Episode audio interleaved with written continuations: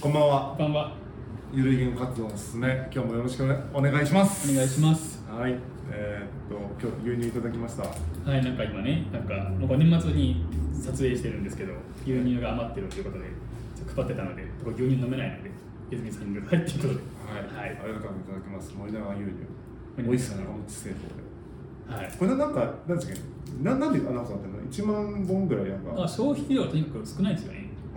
うん誰も飲まないからっていうので、まあ、生産続けるけど溜まってくるよねっていうのでじゃあそれを廃棄するのもったいないから、うんどんどんどんどんみんなで消費していきましょうっていうその一環で多分配ってるんじゃないかな、へえ、でもその、なんでその一企業の牛乳を商品が。全然多わかんない。分独全てのメーカーのやつもやってないのかな。あ、いろんな牛乳をとか？うんうん。日本全体的に牛乳の消費がそう。そうされてなくて捨てられちゃうから牛乳をもっと飲もうよっていうことを今やってるんだ。そうそうそうそういうことか。そうそうそう。ねなんか作るの遅らせてないのかなと思うんですけどね。うんうん。なかなかコロナ禍もあったので外食産業とかで牛乳が多分消費されてないんじゃないかなと僕は思って牛乳久しぶりに飲みましたよ。なんだろういつぶりかな。それこそ1年ぶりぐらい飲んだ気がする牛乳を。あカフェオレとかもしないでもうそうそうそうそう。に本当に牛乳を飲むへえ美味しいねやっぱ、美味しい、うん、牛乳僕結構好きですね。ああよかったですよかったです。もう全然俺は飲めないじゃあちょっと今日のはい。テーマなんですけど今日のテーマは人はなぜ火をつけるのかっていう、まあ、これこれどっから来てるかっていうと要はその去年ジョーカー事件とかもあって電車内で放火して、うんうんでまあその無敵の人が暴れてるみたいなね今印象がすごいついたんですけどなんでじゃあ人はそういう犯行にあじゃあ犯行をやってしまうのかっていう話をしていこうかなっていうですけど。そうですね、まあ結構結構ありましたよね。そのなんだろう。あのおじいさんみたいなのなかったですか？そうなんかもうつかなかったけどみたいそうそうそうそうジョーカー事件の後って多分60前後の人やらかしたんですよねなどっちが先でしたっけ？おじいさんが先だったいやジョージョーカーかそれはどっちだったっけ？おじいさんが先じゃない？でなんか失敗してジョーカーでちょっとこう火練習してやったみたいな話なのでちょっと火がついたみたいなでまあ繋がってるのかわかんないけど、うんね大阪で火災で放火みたいなのがあってと。か結福岡ありましたね。え？福岡あったあった。最近？本当に去年うん。先月かな？福岡もねありましたよ。福岡でマジ？撮影所にググるっていうね。うん。マジで？福岡放火電車。全然世の中のニュース分かってないわそれも結構いい年の京王線真似したっていうのでその九州新幹線ではい。やらかしたのかな、うん、60歳の69歳か片区の、はえっと、容疑者がやってますね。あ、何をしたの？えっと座席から床に液体をまき100円ライターでレシートに火をつけて液体のように投げ込んだっあで失敗したやつか？うん。で幅がまあ複数センチ上げましたってことで大きい大事にはなってないみたいですけど、まあ、でも十分まあ大事だ大大事事だよねその失敗したから別に大事なんてないけどやってること自体は大事ですよね。そうそうそうそうそうそう。やば。え結構そのアラカンとかいや高齢者中にはいはい。2人がやらかしたっている事象もちょっと珍しいなと思いつつ。そうだね。うん。高齢者そうだね。割とその背景に孤立とか孤独みたいなのが働いたりするんですよね。うーん。社会とでも社会とつながってないとするじゃないですか自分がもしも。はいはいはいはい。火つけます？絶対つけないと思う。そうそうそこわかんないですよね。だから社会から孤立してうん。辛いとか例えば社会に対してなんだろうなどういう気持ちだったのかない怒りとかが起こるんですかね？怒りか。悲しみ？何？結構俺かまってちゃんだと思うんですよ誰も。かまってくんなくて、うん。でそのじゃあかまってもらう方法わかんないよねっていうので目立つことすりゃいいじゃんとか悪いことしたら誰が同情してくれるよねみたいなのでうん。火つけるんじゃないですか。でもなんかその構ってもらうにもなんか段階があるじゃないですか。例えばうんと例えば叫んでみるとか それもブワってなるじゃんみんな。うんそういうなんかライトなところから始めてエスカレートした結果とかだったら分かりますよ。分かりますっていうか、うん。どっかどっかで捕まると思うけど、ういきなり火つけてるじゃん。うん。うんいやそれもうそれす何？マックスじゃん。みたいなそう。マックスのそう。そう最上級の行動をいけない。そうそう。なんかでも多分よく言われるのはその孤独に気づかれなかったじゃないけど孤独うん孤立してるから誰も知らなくてみたいな。言うけどいやこの中間にいろいろあるよねって思ううん。うんついついやっぱその社会的な支援としてはですねこの、うん。ここを発見しましょう早期発見してってまあそれその社会としては大事なことだと思うけど、うん。いやいやその本人も構ってほしいなのかなんか分からんけど本人もここまでの いろんなステップ通り越えてここの意味が分からんってああ高齢者わかんないけど若い人はステップがあったと俺は思ってて、感じ、はい。SNS で発信してたんじゃないかなと思うんですよ。例えば、はい秋葉のはい。連続殺傷事件だったじゃないですか、ああれってトラック突っ込む前に書き込み版がしてて、うん。そこからなんかその自己否定をされたのであ自分を否定されたから犯行に及びましたっていうので表に出てないんだけどもしかしたらそっち方面もあるんじゃないかなと考察をしてたんですよ。あの確かにね。京王線のあれに関しては。そしたらじいちゃんばのやってかすのは分からない、SNS やってなさそうですよね、うん。確か若い若い世代のそれになってくると確かに孤独だからあリアルでね、うん。こういうのがなくて孤独だからインターネットに行きます。インターネット上でも孤独です、ん。ってことか。しかもインターネット上だとなんかこういうリアルと違って、うん。なんか無視されてるとかこう距離これぐらいだよねとかっていうのが分かんないじゃないですかインターネット上って、うんなんか見られてる感じがする。きっと見えているはずだ。なのに無視されているって感じるでしょうね。見られてすらないパターンが多いでしょうね。そうそうそうそう。ツイッターなんかもそうじゃないですか。なんかそうです。一生懸命ツイートして別に、ね、そう。いいねもつかなきゃやりこもつかないっていうそうそう。自分がつぶやきたい時につぶやいてるだけだから。そうそう。れをみんなが見てるなんて傲慢ですよね。傲慢傲慢。だから余裕がないのかだからもうそんそう。なそこまで考えれない。フォロワーが100人いて100人は見てるはずって思う。かもしれないですね、まあ、見て、まあ、一見リアルタイムで見たら後からリプとかつくの当たり前じゃねみたいな思ってるかなっていう。じゃあ自分がその100人フォローしてたら100人見てるかって話なんですよね。見落としてますよ大概っていうことじゃないですか、じゃあだからなんで自分がミュートされてないと思ってるんだろうっていうことですよね。だからっていうことが見れないのか、うん。そうか。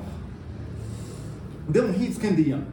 ねあの火をつけるとかはな社会はあなたたちのお母さんじゃありませんよと僕は言いたいんですけど。いやお母さんでも火つけない。のだから なんかもうちょっともうそうだからうわーって泣き出してもいいしうーんなんかあーそうだなうんなんかあるかな。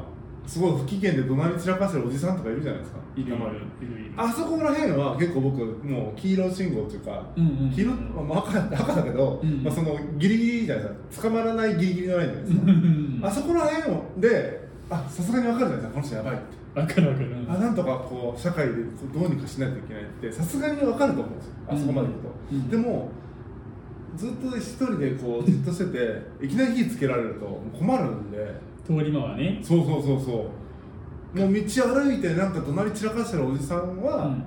まあ、おじさんに限らないかもしれないけど、うん。そういう人はあちょっともうだいぶ来てるなっていう危険信号分かるよね。うんうんうんなんかねその間をやってほしいもっと。意外とやってるかもしれないですけどね。でただほら、うんそれを見てない人のところでやるからそう映るのかなって気もする。なんで見てないところでそのやるの知らない見てるとこ構ってほしいんでしょ？構ってほしい。ってもらうなら見てるとこでないと構われないあれなんだろうね本当に。企業公園とかでやればいいんです。よ記録公園でね、人いっぱいいるしね今ね、うん、寂しいですって。じゃあみんなああの人なんか寂しいらしいよって、それを言える人はこんなことしないそうなんでこのいやだからそれを言える人はそんなことしないんだけど、うん。それを言う方が火つけるよりハードル低くないって思ってた。あれそうハードルは低いでしょうけど、ん。リスクもないしねぶっちゃけ、まあ、そうそうそう先生そうなんでリスククも高くてハードルも高いし人にも迷惑かくことやるんだろうみたいな。自分がかわいそうだと思ってるんですよ多分ね。社会へのリベンジ的な意味もあるのかな。俺俺が一人なのは社会のせいだとか、彼女がいないのは社会のせいだとかそういった感じなの？どうなんだろう？でもね思い出したわ。僕子供たちとね、うん。関わる仕事してるんですけど子供たちにもうこれ聞いたことあるんですよ。はいはい。あのそんな重たくじゃなくて、うん。えなんか最近そういうニュースもあるよねみたいな。うん。なんかね気持ちわかるって言ってましたね。どこら辺のいや、わかんない。どどういうこと？って言っても、なんか、いまいち言語化されてなかったけど、うん。わからないことはないみたいですよ、あの火をつける気持ちが。火をつける気持ちなんか火をつけたくなるんだろうな子供たちなんかそういうなんか、抑えきれない衝動みたいなのが湧き出てくるのは多う分んのか、僕の理解では、その言語化されてなかったから、僕の読み取りでしかないんですけど、うん。僕の解釈では、うん確かに中学校ぐらいの時って、もうみんな死ねばいいのにとか思ってた。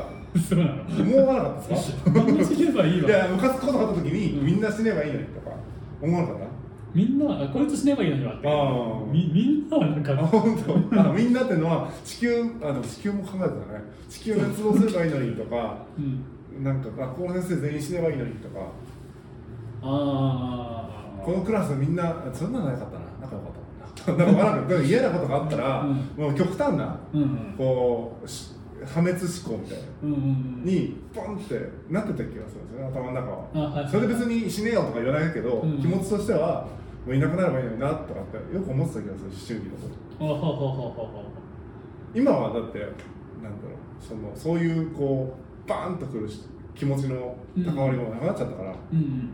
自分が距離取ればいいわけじゃんと思うから別に。なんか人の人にななんで人にいなくなってもらおうとしてるんだろうみたいな、うんうん。そっちの方がコストや自分がいなくなったら早い な って思うんですけどその感じが抜けないまま大人になったのかなとかああはいはいはいはい。まあ精神性子供のままで止まって。そうそうそうそうそう。そうまあその子供がみんなそうなのか分かんないけど僕を振り返ってみるとそうだったなってだけで、うんうんみんなそういう若い頃衝動が起こるのかなみたいな。実際若い子たちがこう分かる。その火をつけたい気持ち分かるとから破壊本部がやっぱあるんですかねなんかね。なんかこう黙らせたいんです自分が思うように世界があってほしいみたいな。うんうん。まだそういう年頃、うん。うんもちろん誰しもそれは自分が思う世界はあってくれた方がいいけど、うんうん。そうもいかないよねっていうのをなんかだんだん経験から学んでいくじゃないですか、はいはいはいはい。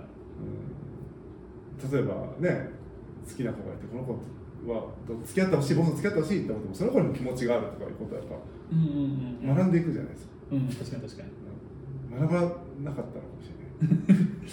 でもそれはでもあったかもしれないですね。おとなしい子って大体言われるんですね。なんかそういうやらかす人って。あそうなんだ。で今回の慶応戦もなんかおとなしい人名の子だって言って書かれてたので自分の見てる世界だから自分の気持ちがを正当化するようにうん。世界を見てしまっているみたいな。うん。で寂しいとかその構ってほしいとかっていうのはマックス来た時うに、ん。ある種世界終わらしてやるわっていうような まあそう言われるともうそうだな。間なんかないよね、ないない。うん。巻き込まれたらたまったもんじゃないいやですかそうなんですよ。嫌ですよ。今日もそれこそ電車乗りましたけど、うん。こう火つけられたらどうしようもないもん。あれ逃げれんな誰俺も久々に乗ったけど電車うん、これ逃げれる自信ないわ、えー怖いですよね、やめうんてほしいな。本当に突発的に本当起こるししかも今日、ね、九州でも起きたるから、うん。我々の身近で起きないっていうは言えない感じ、そうそうそう。あれはどうですか？その本人の、うん。まあ、ももちろん10ゼロはないにしても、うん。本人の問題だと思います。それとも社会っていうか本人以外の問題だと思うんですか？ああこれねすごい難しくて。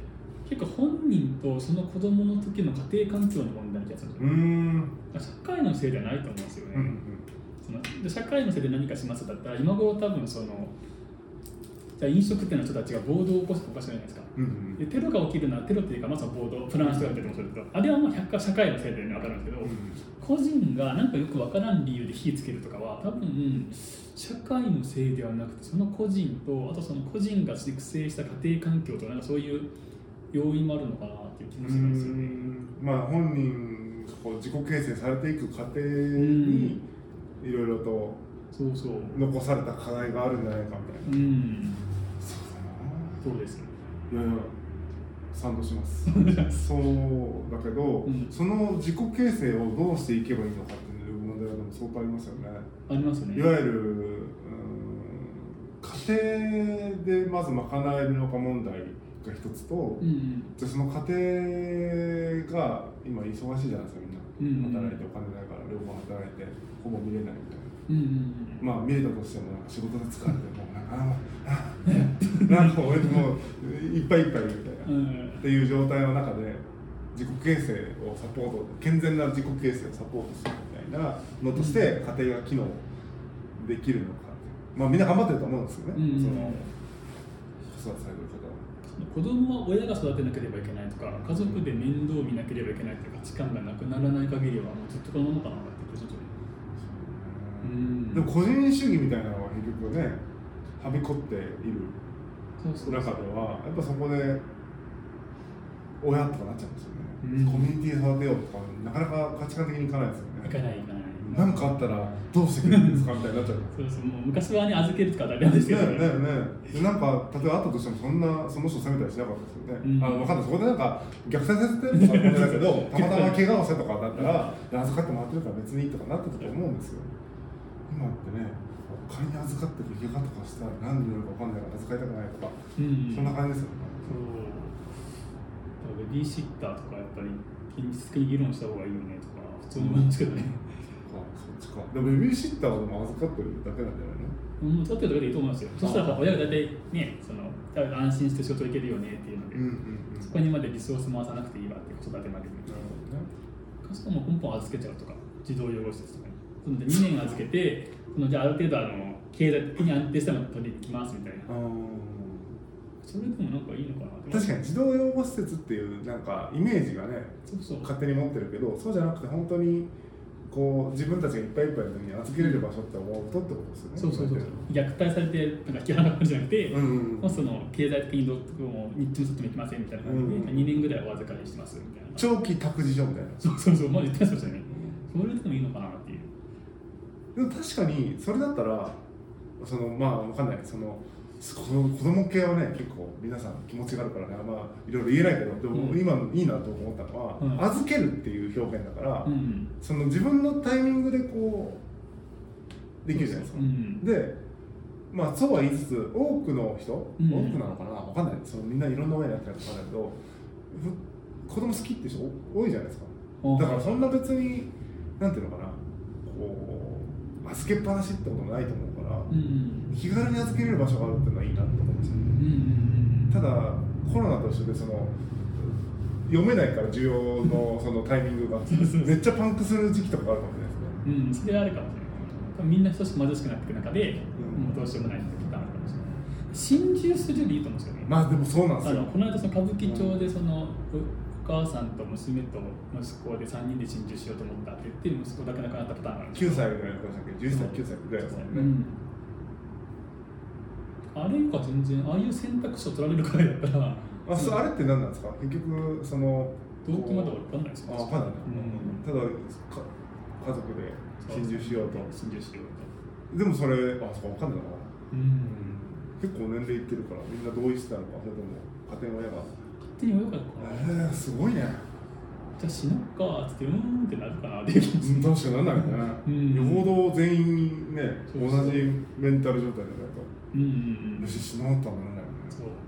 大体親が行くのがあるんですよね確かああいう状態になるだったらなんかもう割とも2年とかでちょっと預けて経済基盤整えて迎えに来ますっていうのをもっとにああそうですよね。カジュアルにとは言わんけど。いや分かる分かる。分かる、うんできる。選べるねそう。なんか場所があるというね、うん。でベビーシッターとかだとやっぱお金がかかるからですね、そう。海外とかね補助金が出るから。ああベビーシッター。日本はないからそれ出した方がいいですよね。よくわかんないそのそれこそちょっとまた飛びするけど、うん。10万円をうん。子育て世代にとかって言ってるけど、いやベビーシッター代補助してやってくれって気がしますけどね。そう。もう保育園もまず作れよとかね。ねそうそうそうそう。で保育士さんの給料上げろよとか。そしたらもう、まあ、確かにコロナ対策ではないけどでも働きやすくはなるからね。この、うん。なんか家計が苦しいどうたらこうたらっていうんやったら子供を預ける補助金出したらどんどんどんどん預けてったらおかしいけど まあ預けたいけど預けれない人が預けれて仕事に出れる状態にした方が経済的にはいいじゃないですか、そうそうそう子育てにかけるコストを極力家庭では少なくする方向に行った方が、ね、よく言うのはシッター代が高いから、うん。その例えばパートに出てもパート出るよりも家いた方がいいからみたいな結局ってなるけど補助金でそれがね賄えたらパート代がプラスになったりするわけでしょパートじゃない仕事でもいいけど何でもいいけど、う。ん働けるってなった方がいいと思うけどね。そうそうそう。10万1回払うよりは。うん。年間20万か30万ぐらいそれこそ枠取って。ビーシッター代は補填しますよみたいな。ね、子供生まれたら1000万とかやればいい。ねいや本当そうですよ。うん。あ多分ね回収できると思うんですよね。できる。あどうだろうな、まあ、日本が凋落していってるので回収できないかもしれないですねもしかしたら1000万。その安定して経済成長するんだったら働いて納税してじゃあ1000万超える納税額が集まりました。で投資としては OK だとそうですよね。そうですね。だその今のところその政府とかが子育てはリスクだよねコストだよねと思ってるあたりが間違ってう。ん。いやそうだね。る、うん、投資代っていうのは日本のその税収を上げるとか、うん。経済成長するとかそういう国民がいるから国家があるわけですからね。そそう。そうういう意味では未来の国民を作っていくっていうことですからね。そうそうそうそうそう。そこになんだろうな。無教育なそう。国民ができるよりは教育を受けた国民がいた方が国としてもいろいろ伝えやすいですよねメッセージそう。特にそのノーベル賞受賞者とかでやっぱ日本人受賞するじゃないですか、を、はい、大体アメリカ国籍ですね。ああ本当今年もだから理数物理学で取ったかな一人、まあ、アメリカ国籍取られてて、ああもう日本では研究できないですね、はい、日本じゃまとめたうなんか知らんけど、あれでも多分日本ダメだったんでしょうね。多分理系のその優秀な人っては日本はダメだ。だから実際山中伸也さんとか見てるとなんか思いますよね。あんな優秀な人ちょっと研究させてくれると思うんですけど、んうん結局お金がないからなんかそのマラソン走ったりとかしてるじゃないですか。そうですよね資金はお願いしますっていう。結構その海外では確かにそのまあね理系の分野の研究とビジネスが合体してお金儲けしてってなるけど、それが根付くまではやはり日本は投資した方がいいと思うんですよね。えそうですね、うん火をつけるそうだね意外とだからあの孤立してる人をなんか気づいて何かしてあげようとかじゃなくて、うんもっと手前にあるかもしれないですねああうん、そうそうそうそう。結局は、結局はね。それもあるかな。個々人がやっぱり孤独とか孤立に対してを持ったとすよね。えそれって それって鍛えられます？あかもしれない。僕であと大丈夫なんですよね僕大丈夫なんだけど大丈夫じゃない人に何て言っていいか分かんないんですよああ、なんだろうね。どうなんだろう。俺一人で行動できるんですよね、俺普通に。もともともともと。もともと高いな子供のやつそう家でね、アニメ見る、映画見る、ご飯食べに行くのが一人でできるんですよ。あんまり人と一緒にいようって、やっぱ年々思わなかったよって。僕はね若い頃はその一緒にいるもんだと思ってたからあはいはい。結構ストレスかかってたけど一緒にいたんですよ人と、うんもう20代前半ぐらいまで、あはいはいはい。もうずっと人といるみたいなうん。基本寝る時以外うんうんうんで25ぐらいからその一人で過ごす時間が増えたんですけど、うん。はいはい。あのすごいなんか学費とか貯めてる時期があってめっちゃ働いてたんで、うんうん。あのそれ一人じゃないなあ学校行きだしてから、まあ、勉強ガリ勉だったらめちゃくちゃ勉強しててあはいはいはいはい。大人になって学校行ったからね、うんやるからみたいなめっちゃ勉強してたんでうん。その時一人初めてなったんですけど。一人最高やなって思います なんで今まで人とおったんやわかる。その瞬間来るよ。ですよねだから僕だから僕は経験したことなかっただけで、うん多分僕も多分孤独の体制というか、うんあったんだと思うんですよねはいはいはいはい。たまたまそういう経験がなかっただうんうん。けででもそれを経験してもいや辛いですって人いるじゃないですかいるいる。それどうしたらいいんだろうあ性格なんでしょうね。どうしようもないどうしようもないと。さっきのアドバイスダメじゃないですか孤独確かにもうどうしようもない人になんか多分孤独、もともとじゃ孤独体制高いしみたいな人とは別にそのずっと孤独ですで今回キャンパしますみたいなことって多分人と仲良くした経験もそんなないと思うんですよ。うーんなんか陽キャの中に混じることもできないし、でなんかその友達5、6人いますとかその経験もないと思うので、どうするんでしょうね。それがないと多分あ人っていうと辛いよねっていうので、うん一人出たら普段はっつって体制がつくと思うんですけど、うんその経験がなもないか書いてた孤独ってなんか知らんけど辛いもんだわっていうのをずっと悶々と抱えてるっていうのも解消できないそうか。人間関係をこう構築するとか信頼関係を作っていくみたいな経験をしたことがないってことか。そうそうそうそう。だからだからそれを作ってるいそうな世の中のたくさんの人々が疎ましいみたいな、うん。思いやすいのかもしれないですねもしかしたら、あーこれでも友達少なくていいんですけどね全然。うん、なんか無理な関係をね築くよりは。うん。めっちゃいい気が合関係の人を少なくてその方がね。かぶらないしね誘いも。そうそうそうそうかぶらないし。そうそう。結構それもあるのかなっていう確気もするし。そう考えたらなんかなんだろうな。そのもちろん自分がその電車に乗ってて火をつけられたりとか、うんうん。なんかどっかのねわかんないそこ歯医者行ってる時に火つけられたりとかして まともじゃないけどうん。マジでどうしていいかわかんないですね。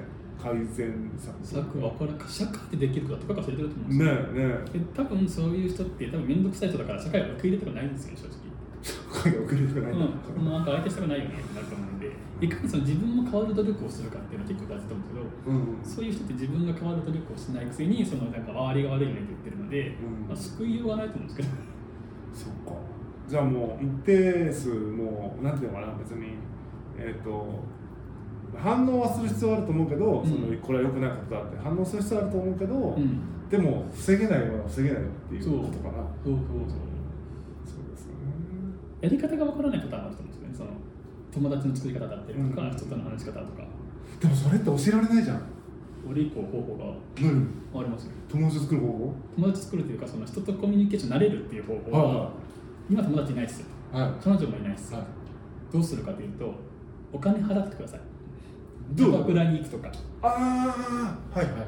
ふもうフズでもいいですよはいそういう人にお金払っていって僕友達できないんですよって言っちゃうんですよ、うん。で送ってお互い喋っていく中でここ行けないよねっていうとこがあったら教えてくださいと。って言ってもうレクチャーとしてもうキャバクラでも売ってないけど、うん。もうでもそれやった方が俺は何もしてない。けどでもいいと思う。なんかカウンセリング行くの嫌がるじゃないですか、うん日本のね人って。だからしかもカウンセリングでもないじゃないですか。別に聞いてほしいわけでもないし。そうそうそう。こうキャキャッチボールしたいんでしょ？会話の。そうそうそうって意味ではいいですねキャバクラとか。確そうかにいいと思う。あのカウンセリングの原則が聞くなんですよね、うん。アドバイスをするじゃないんですよ、ですよね。そう。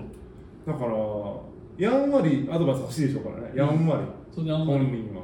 できない理由をしかもなんかちょっと自分がねいいなって思そうう。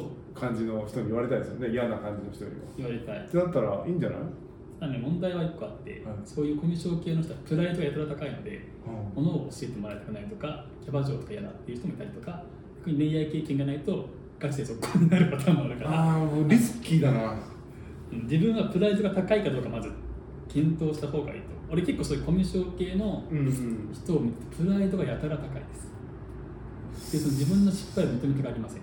そっかコミュニケーション失敗しかしないですもんね。相手がだってね自分が思ってるのに反応するなんてねそう分かんないからね。失敗ばっかですよね。し失敗してなんぼみたいなのがだから分からないからきついのか。失敗できないドエラーができないんですよねうん。失敗するのでプライドが傷つくことがなくてもう失敗するのは当たり前だよねって割り切れるかどうかなんですよね。うんそうですね。それはリカバリーできるよねっていうのが。そこまでちゃんと割り切れるじゃん俺のやり方はきっと厳しいかもしれない。うんいやでも日常で人間関係作るよりはハードル低いんじゃない？お金払ってサービスを受ける日常会話をするサービスを受けるわけじゃないですかそうそうそう。うん。別に悪いところを教えてくれるうん。そうだねしかも少なからず自分がまあいいなと思う。雰囲気の人に言ってもらえるってことでしょ？うん。いいですよね。新しいキャバクラの使い方で。そう。うんでもあるところはでもなんか割とね嫌悪感を持つ人いるけどトレーニングだと割と結構いいっすよ。うん確かにね逆にそのお金使わないでその友達もいない状態でコミュニケーションをなんとか経験値で積もうと思うとなかなかないですからね。確かに。場所が、確かに。ね新しい使い方だう。ん。な、うん、それじゃあぜひちょっとおすすめしたいですねねまあ、キャバクラホストも、ホストもいいです、うん、キャバクラかホストに行って日常会話の練習をすると、そうそうそううん、でコミュニケーションにこうちょっと自信をつけるとこう身近な生活のうん。中での人間関係人間関係というか人間関係がない状態なんだろう。けど人間関係を作っていくようなそう。糸口がつかめるかもしれない、トレーニングまずトレーニング。です、でまあ間違ってもそこではまはまり散らかさないようにって。そうそう。はまりつつない。はめようとはしてくれなので、うん。そうですね。向こうも商売です。そう商売だから。うん。はまらないように。日常会話がに自信がつくまでのあくまでレッスンとしてレッスンとして。ね、うん。あいいと思います。面白いですね。じゃあそう？ちょっと直接的な解決策なのかわかんないけど 孤独をねえっと解消するためのコミュニケーション力を鍛える。はい日常会話トレーニングとしてキャバクラとホストに行ってくださいという話でした。ありがとうございました